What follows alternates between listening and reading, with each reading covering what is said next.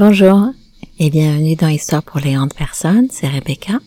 Je vous retrouve pour la suite du pêcheur et du démon, la deuxième partie. Donc vous vous rappelez, le pêcheur qui lançait filet quatre fois à la mer par jour seulement, et qui ce jour-là fait une pêche totalement infructueuse, finit par récupérer euh, un démon qui a décidé de le tuer. Et hum, Cherchant à sortir de cette situation délicate, il l'invite à lui expliquer comment un si grand démon a pu tenir dans une si petite fiole. On s'est arrêté là, au moment où le démon va lui montrer, va lui expliquer, va lui répondre, et ainsi peut-être permettre au pêcheur de sauver sa vie. Le pêcheur dit donc au démon, Je ne le croirai que lorsque je te verrai de mes propres yeux dans le flacon. Le démon se secoua et redevint une fumée qui monta au ciel, puis se rassembla et pénétra dans le flacon. Le démon s'écria de l'intérieur. Tu vois bien, pêcheur, je suis dans le flacon. Tu me crois maintenant? Le pêcheur se précipita, prit le bouchon de plomb, empreint du sceau de Salomon, et obtura soigneusement l'orifice. Il appela le démon. Choisis ta mort, je vais te jeter dans la mer et me construire ici même une maison. J'interdirai de pécher à quiconque viendra et je dirai, ici est un démon qui montre les visages de la mort à celui qui le délivre et lui laisse le soin de choisir la sienne. Le démon à ce discours essaya en vain de s'échapper. Il se retrouvait prisonnier du sceau de Salomon. Sa prison n'était même pas digne du plus misérable, du plus répugnant et du plus petit des djinns. Le pêcheur se dirigea vers la mer. Non, non, s'écria le prisonnier. Eh si, si, répondit son geôlier. Le démon rebelle se fit tout doux et humble. Que veux-tu faire de moi, pêcheur Te jeter à la mer. Tu y as déjà séjourné mille huit cents ans, et je t'y laisserai jusqu'au jour du jugement. Ne t'avais-je pas dit épargne-moi, Dieu t'épargnera, et ne me tue pas, sinon Dieu te tuera? Tu n'as pas voulu m'entendre, et ne voulais qu'être perfide. Dieu t'a jeté dans mes mains, et je vais être perfide. Ouvre-moi, je te comblerai de bienfaits. Tu mens, ô maudit. Toi et moi sommes comme le vizir du roi Yunnan et le médecin d'Uban. Mais qui sont ce vizir et ce médecin, et quelle est leur histoire demanda le démon.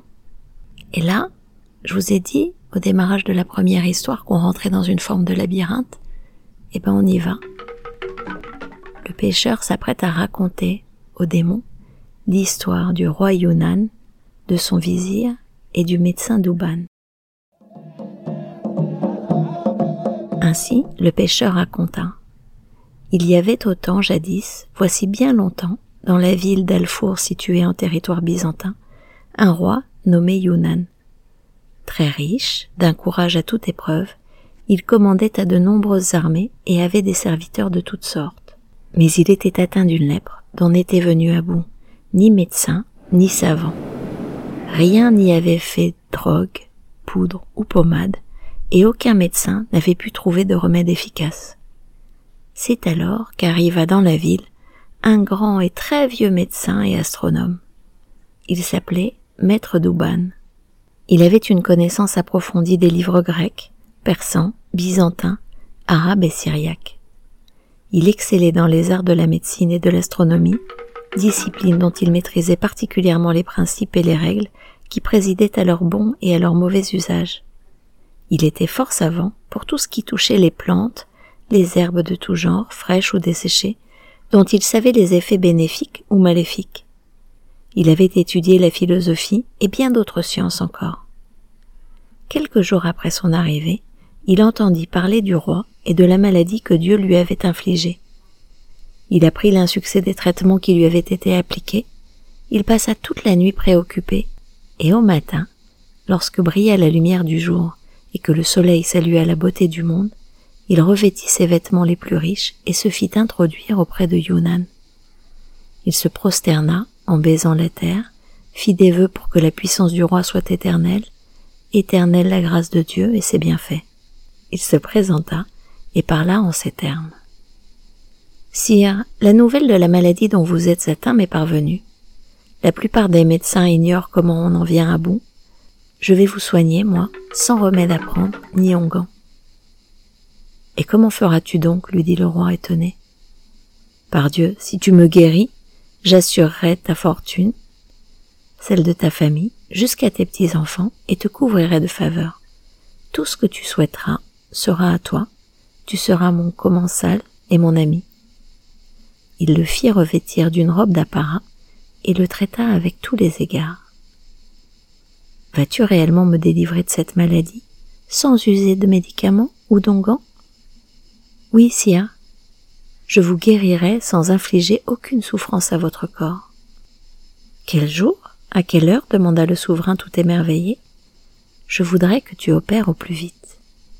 Le vénérable médecin promit d'agir immédiatement et quitta le palais il loua une maison où il rangea ses livres, ses remèdes et ses simples. Il façonna une balle et un mêle dont il évida le manche. Il put ainsi y introduire un roseau qu'il bourra d'un mélange de sa préparation. Le lendemain, il se fit introduire au palais, se prosterna devant le roi, et lui prescrivit de se rendre à cheval au champ de course pour y jouer au mail. Le souverain s'en fut, entouré par ses émirs, ses chambellans, ses vizirs et les grands personnages de l'État. Lorsqu'il fut arrivé, Duban lui remit la crosse en lui disant de la tenir comme il le lui indiquait et d'aller frapper la balle de toutes ses forces jusqu'à ce que sa paume et tout son corps se mettent à transpirer. Le remède, poursuivit-il, pénétrera et se répondra dans ton corps. Lorsque tu auras bien transpiré et que le médicament aura produit ses effets, reviens à ton palais, rentre au hammam et baigne-toi. À ce moment-là, tu guériras. Le roi Yunnan saisit fermement la crosse dans sa main et enfourcha son coursier. La balle fut jetée devant lui, il s'élança, vint à sa hauteur et la frappa de toutes ses forces en gardant le manche de la crosse serré dans son poing. Il ne cessa de pousser son cheval et de poursuivre la balle jusqu'à ce qu'il fût en nage. Le médicament pénétra sa paume, et Duban sut qu'il allait se répandre dans son corps. Il pria le roi de revenir au palais et de se rendre sur le champ au bain. Yunnan s'exécuta et ordonna qu'on lui prépare le hammam. Les valets de chambre s'empressèrent de dérouler les tapis, les serviteurs se précipitèrent pour préparer les vêtements du roi, qui alla se baigner longuement. Après quoi, il s'habilla et regagna à cheval le palais où il passa la nuit. Duban, pour sa part, s'en revint chez lui. Au matin, il se présenta au palais, fut introduit auprès du souverain, devant lequel il baisa le sol, et lui récita un poème.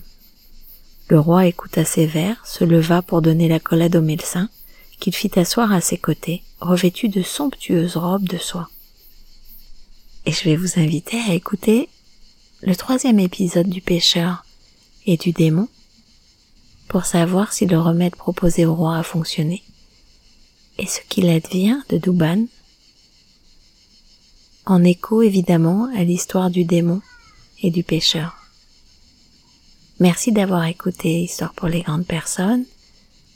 Je vous invite à retrouver toutes les histoires d'Histoire pour les grandes personnes sur les plateformes. Abonnement gratuit. Faites-vous signaler les nouveaux épisodes et à bientôt dans Histoire pour les grandes personnes.